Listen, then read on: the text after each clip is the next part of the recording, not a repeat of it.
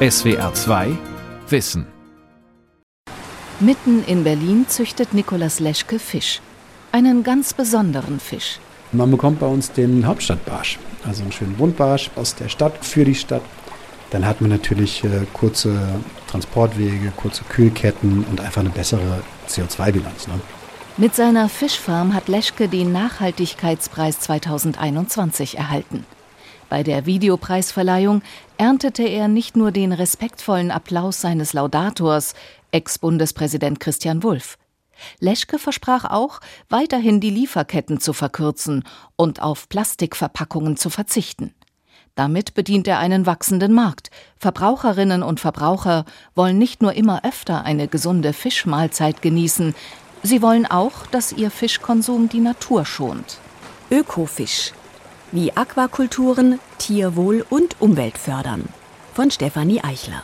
Die Farm funktioniert hervorragend. Wir sind komplett ausgelastet, verkaufen alles, was wir hier produzieren. Die Fischfarm ist eine Hightech-Anlage. Der Computer reguliert Temperatur, Sauerstoff und pH-Wert des Wassers. Sieben Monate schwimmen die jungen Fische in großen schwarzen Tanks im Kreis, bis sie groß genug sind, um direkt vor Ort geschlachtet zu werden. 5000 Kilogramm Buntbarsch jährlich verkauft Geschäftsführer Leschke an einige Supermarktketten in Berlin, aber auch direkt. Wir haben einen, einen Tag der offenen Tür bzw. einen Hofverkauf einmal die Woche. Zusätzlich gibt es auch noch Gastronomen, ein paar Hotels, ein paar Caterer, die bei uns bestellen, also den Fisch bestellen für Veranstaltungen. Das sind das irgendwelche Landesbotschaften zum Beispiel, die das toll finden, einen Berliner Fisch in Berlin anbieten zu können. Leschkes Hauptstadtbarsch ist hip. Aber er allein kann den steigenden Hunger auf Fisch nicht stillen. 14 Kilo pro Kopf und Jahr in Deutschland, weltweit sogar 20 Kilo. Die Nachfrage nach Fisch nimmt zu, weil er als gesund gilt. Und weil die Weltbevölkerung wächst.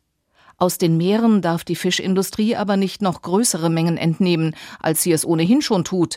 Es gelten strikte Fangquoten, um die Überfischung zu bremsen. Jeder zweite Speisefisch stammt mittlerweile aus Aquakulturen. Das können Teiche sein oder Netzgehege mitten im Meer oder Anlagen in geschlossenen Gebäuden, so wie bei Leschke in Berlin. Was ist Verbraucherinnen und Verbrauchern wichtig, wenn sie Fisch aus Aquakultur kaufen? Am besten sollte der Fisch regional sein, direkt vom Hersteller, ökologisch natürlich. Das heißt, die Fische sollten eben nicht zu viele in einem Bassin sein. Ich glaube, wir sollten nicht mehr so viel Fisch essen, der aus dem Meer kommt. Aber wenn jetzt der Fisch aus den Aquakulturen dann mit äh, Antibiotika behandelt wird, dann finde ich das natürlich auch nicht so toll. Also der Fisch soll eine gute Farbe haben. Ja, er soll doch glänzen und ein bisschen fettig schimmern. Die Augen sind wichtig. Und mit Fisch ist es das gleiche wie mit Fleisch eigentlich. Lieber weniger, aber dafür besser. Und dann darf er auch ruhig teurer sein. Doch es gibt Kritik an der Fischzucht. Manche Züchterinnen und Züchter verfüttern Fischmehl an ihre Fische, insgesamt sogar mehr Fisch, als sie produzieren. Manche geben ihren Tieren Antibiotika. Wenn die Fische nicht artgerecht gehalten werden, erkranken sie häufiger und müssen behandelt werden. Für biozertifizierte Betriebe gelten strengere Regeln. Das Futter muss nachhaltig sein, der Medikamenteneinsatz maßvoll. Zwar hält sich der Berliner Unternehmer Nikolaus Leschke daran, ein Biosiegel bekommt er trotzdem nicht. Denn das gibt es nur, wenn Fische außerdem in der Natur aufwachsen.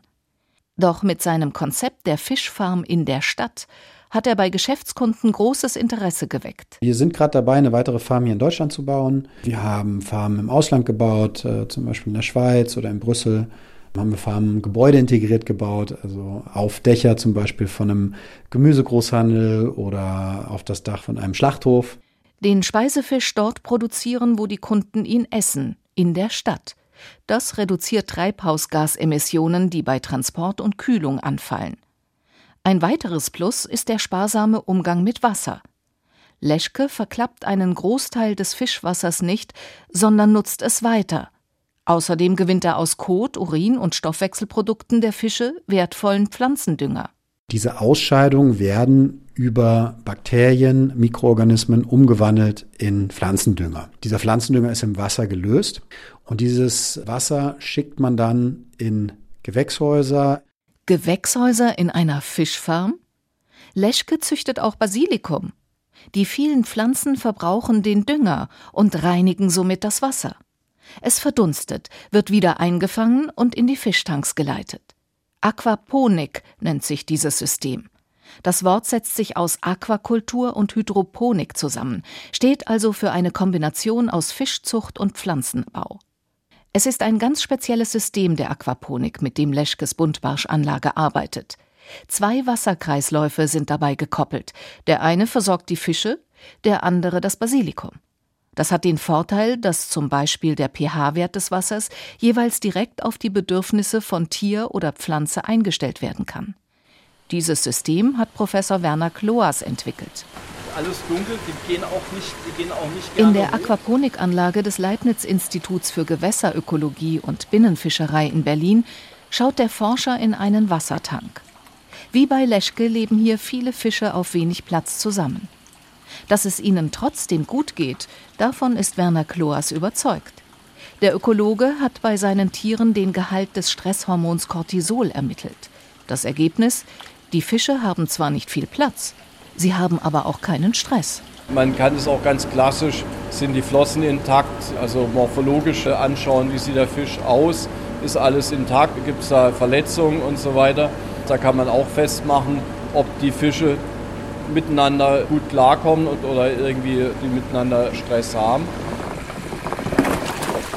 Der Professor keschert einen Fisch aus einem Tank. Ungefähr vom Gewicht her ein Kilo und äh, vom Alter her dürfte der ziemlich genau ein Jahr sein mittlerweile. Der Pacu ähnelt einem Piranha. Er sieht gesund aus. Keine Spuren eines Kampfes, die auf Stress deuten würden. Also wir haben die, die auch mal selber geräuchert hier vor Ort. Ein sehr schmackhafter Fisch, allerdings hat einen relativ hohen Fettgehalt. Der Pacu hält es offenbar gut aus, wenn er dicht an dicht mit seinen Artgenossen lebt, denn das entspricht seinem natürlichen Schwarmverhalten. Auch andere Fischarten wie Buntbarsche stören hohe Besatzdichten nicht. Im Gegenteil. Zu viel Platz kann Probleme verursachen. Wenn nur wenige Fische beieinander leben, entstehen statt Schwarmverhalten Hierarchien. Und die machen aggressiv. Werner Kloas lässt den Paku zurück ins Wasser gleiten. Der Tank steht mit weiteren Fischtanks in einem Gewächshaus der Forschungsanlage. Bis unter das recht hohe Dach wachsen Pflanzen, sogar eine Bananenstaude, allerdings ohne Bananen. Wird vielleicht noch. Dann hier haben wir Physalis. Auch das ist also etwas, was äh, sehr schön wächst. Das ist jetzt eigentlich nur eine Pflanze hier und wuchert quasi alles zu. Wir hatten auch schon Gurken hier im Gewächshaus und da sind wir gar nicht so schnell nachgekommen mit dem Zurückschneiden. Die wachsen sowas im Sommer gerade. Das ist wahnsinnig, was da an, an Gurke da eigentlich auch an Biomasse produziert wird. Die Wurzeln der Pflanzen hängen in einer Nährlösung, die zum größten Teil aus dem Fischwasser besteht. Kloas testet, welche Ausscheidungen seiner Fische für welche Pflanze der optimale Dünger sind. Wenn ich einen Starkzehrer glücklich machen kann, also wenn ich eine Pflanze wie Tomate oder Paprika halten kann und da komplett das Nitrat ersetzen kann, dann habe ich ungefähr zwei Drittel bis drei Viertel von der Düngermasse eigentlich aus dem Fischwasser gewonnen.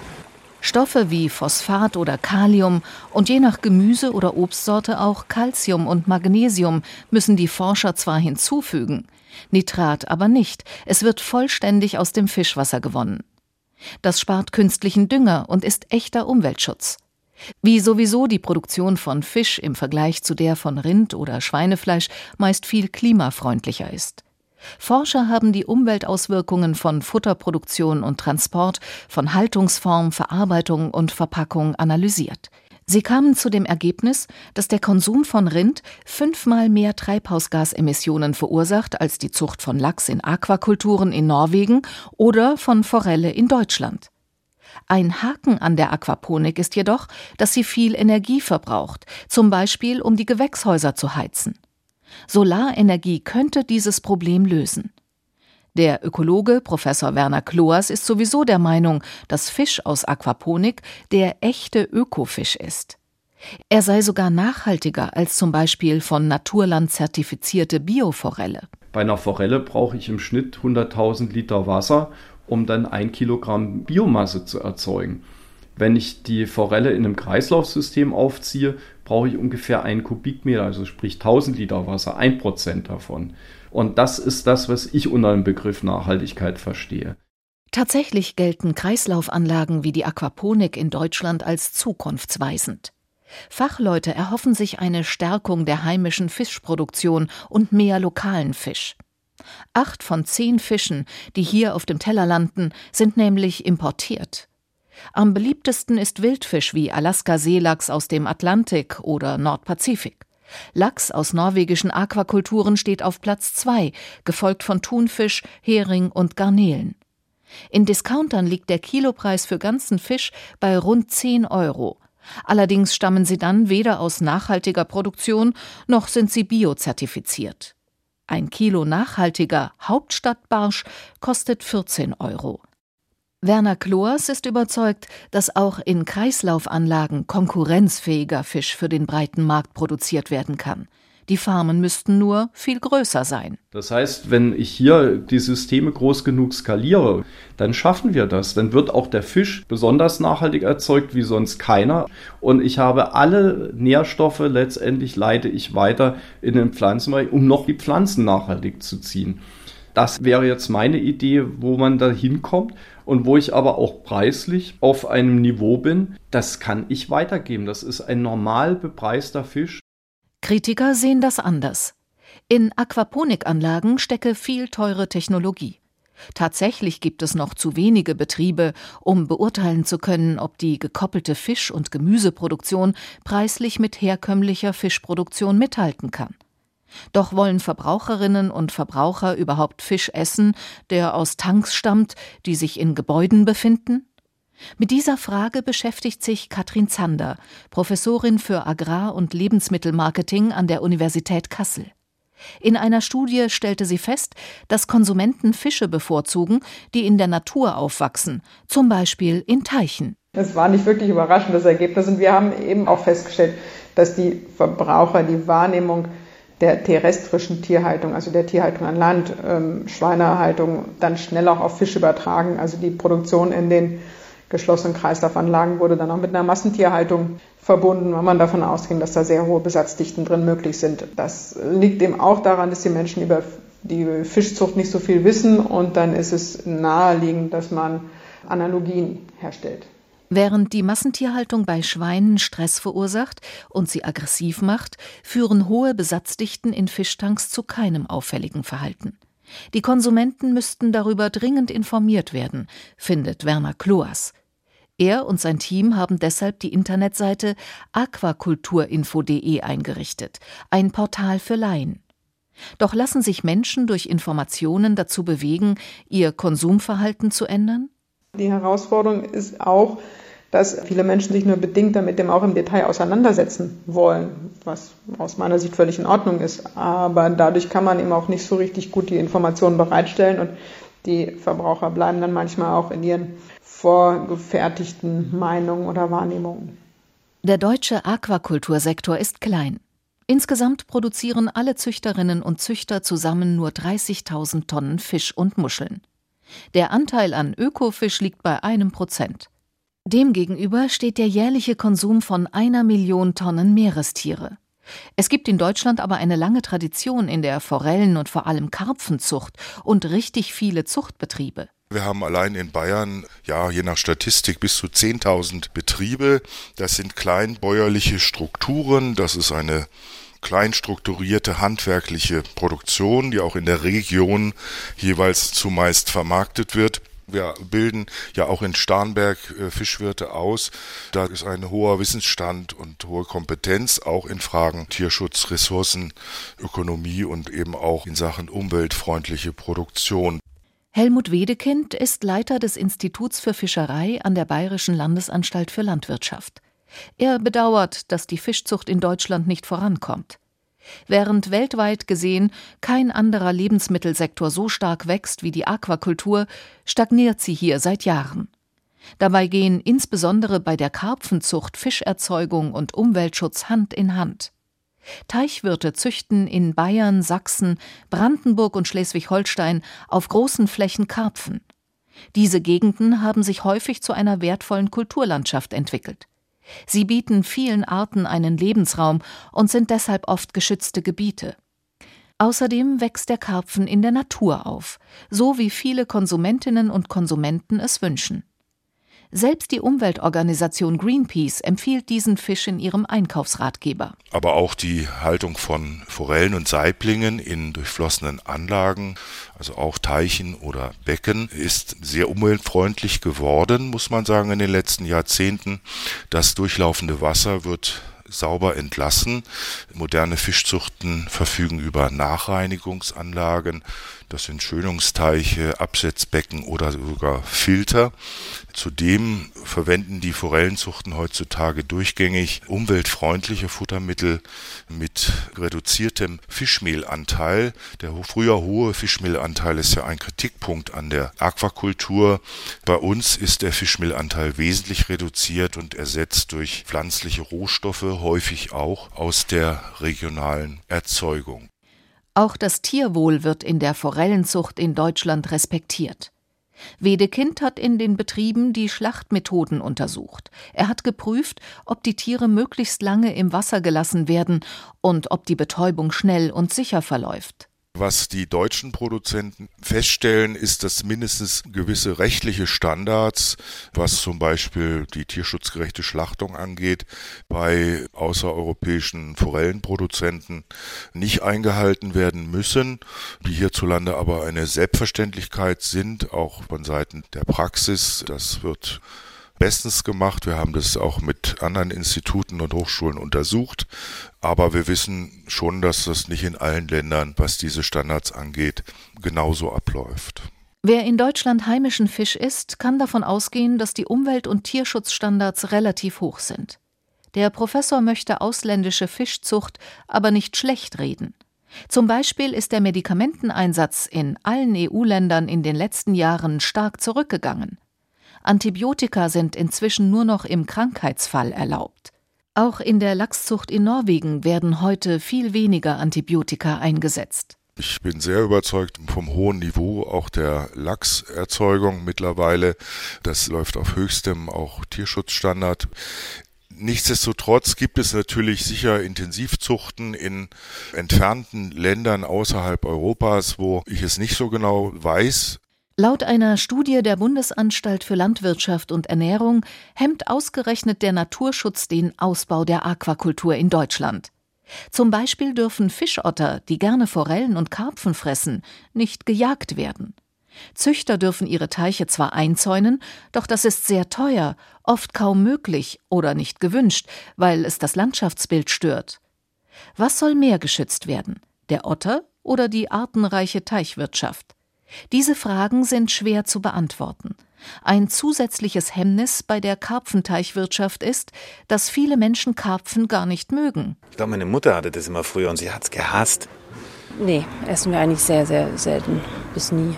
Also kenne ich vom Namen, aber essen wir sehr selten. Früher war es ein Weihnachtsfisch, ist immer noch in manchen Gegenden. Ab und zu esse ich gerne Karpfen, ja. Karpfen hat viele Gräten. Auch deswegen hat er einen schlechten Ruf. Grätenschneider können sie aber so zerkleinern, dass man sie beim Essen gar nicht mehr spürt. Da gibt es tatsächlich schon jede Menge Möglichkeiten, den Karpfen auch vorzuverarbeiten und in anderen Formen zu präsentieren. Katrin Zander, die an der Uni Kassel erforscht, wie ökologischer Konsum gelingen kann, mag Karpfen. Sie ist überzeugt, dass der Fisch mit der richtigen Strategie wieder beliebter werden könnte. Wir haben mal Untersuchungen gemacht, da haben wir Leider konnten wir keine Verkostung machen, sondern wir haben den Verbrauchern nur Bilder gezeigt von einer Fischfrikadelle aus Karpfenfleisch oder einer Fischbratwurst. Bei den Probanden kamen die Produkte gut an. Sollten Teichwirte also lieber Karpfenwurst verkaufen als frischen Fisch? Spannender wäre auch, wenn es gelingen würde, das in den Lebensmitteleinzelhandel zu bringen. Und da müsste man erstmal schauen, dass es Verarbeiter gibt, die sich diesen Produkten annehmen und die in größerem Umfang herstellen und dass der Handel dann eben auch mit einsteigt und dann solche Produkte einführt über Verkostung. Auf diese Art, denke ich, sollte man versuchen, auf das Bewusstsein der Verbraucher Einfluss zu nehmen. In Aquaponikanlagen mitten in Städten wird Speisefisch bereits tier- und umweltfreundlich produziert und vor Ort verkauft. Genauso nachhaltig ist aber die traditionelle Karpfenzucht. Doch der Karpfen wird wohl nur dann mehr Erfolg haben, wenn es ihn auch in Supermärkten und Discountern gibt, dort, wo die meisten Menschen einkaufen. An der südspanischen Atlantikküste in der Nähe von Sevilla liegt die 11.000 Hektar große Fischfarm Veta La Palma. Hier wird seit rund 25 Jahren Ökofisch gezüchtet. Wolfsbarsch, Meeresche und Garnelen. Im Jahr 2020 erreichte die Produktion 1000 Tonnen. Während in Asien und Lateinamerika wertvolle Habitate verschwinden, um beispielsweise Schrimpsfarmen auszubauen, ist die spanische Fischfarm Teil eines riesigen Feuchtgebiets, das unter Naturschutz steht. Die Fischproduktion trägt dazu bei, dieses besonders empfindliche Ökosystem zu erhalten. Wir haben hier Einheiten, bei denen das Ufer mit natürlicher Vegetation bewachsen ist, von der sich die Fische zum Teil ernähren. Bis zu 50 Prozent des Futters wachsen direkt am und im Teich. Miguel Medialdea ist einer von 50 Angestellten des Zuchtbetriebs. Der Biologe wacht darüber, dass die Produktion umwelt- und tierfreundlich verläuft. Mehrmals in der Woche verschafft er sich direkt an den Teichen, in denen Wolfsbarsch gezüchtet wird, einen Eindruck. Es geht uns darum, aufs Tierwohl zu setzen, dass sich der Fisch in etwa so verhalten kann wie in der freien Wildbahn. Der Wolfsbarsch zum Beispiel ist ein räuberischer Fisch. Sein Verhalten verändert sich je nach Tageslänge und Licht und nach der Bewegung des Wassers. Manchmal lässt er sich in den Schlamm sinken und manchmal kommt er nach oben. Am Teich ist alles okay. Anders als der Pacu und der Buntbarsch in den Aquaponikanlagen in Berlin benötigt der Wolfsbarsch viel Platz, um stressfrei zu leben. Auf der spanischen Fischfarm kommen nur zwei bis drei Kilogramm Fisch auf einen Kubikmeter Wasser. Medialdea kritisiert, dass diese Fischart in herkömmlichen Zuchtbetrieben bei sehr viel höheren Fischdichten leben muss. Du kannst erkennen, dass der Wolfsbarsch gestresst war, den du normalerweise im Supermarkt kaufst, der also aus konventionellen Kulturen kommt, zum Beispiel aus Griechenland. Er hat eine dunkle Haut. Sie ist die Antwort des Tieres auf Stress und hohe Fischdichte in den Kulturen. Unser Wolfsbarsch hingegen, er schimmert silbern und ähnelt somit dem Wolfsbarsch aus dem Meer oder sieht sogar genauso aus.